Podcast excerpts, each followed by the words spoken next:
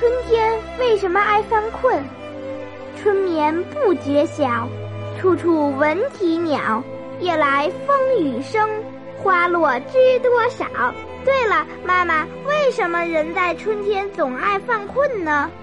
这是因为啊，冬天天气可冷了，为了保暖，皮肤上的血管都收缩了。而到了春天，天气暖和了，这些血管都张开了，这样啊，皮肤上血管里的血流量就大了。可是我们身体里的血管是有一定数量的，皮肤上的血多了，供给大脑的血就少了。而且啊，冬天的夜晚长，白天短，而春天却是白天长，晚上短。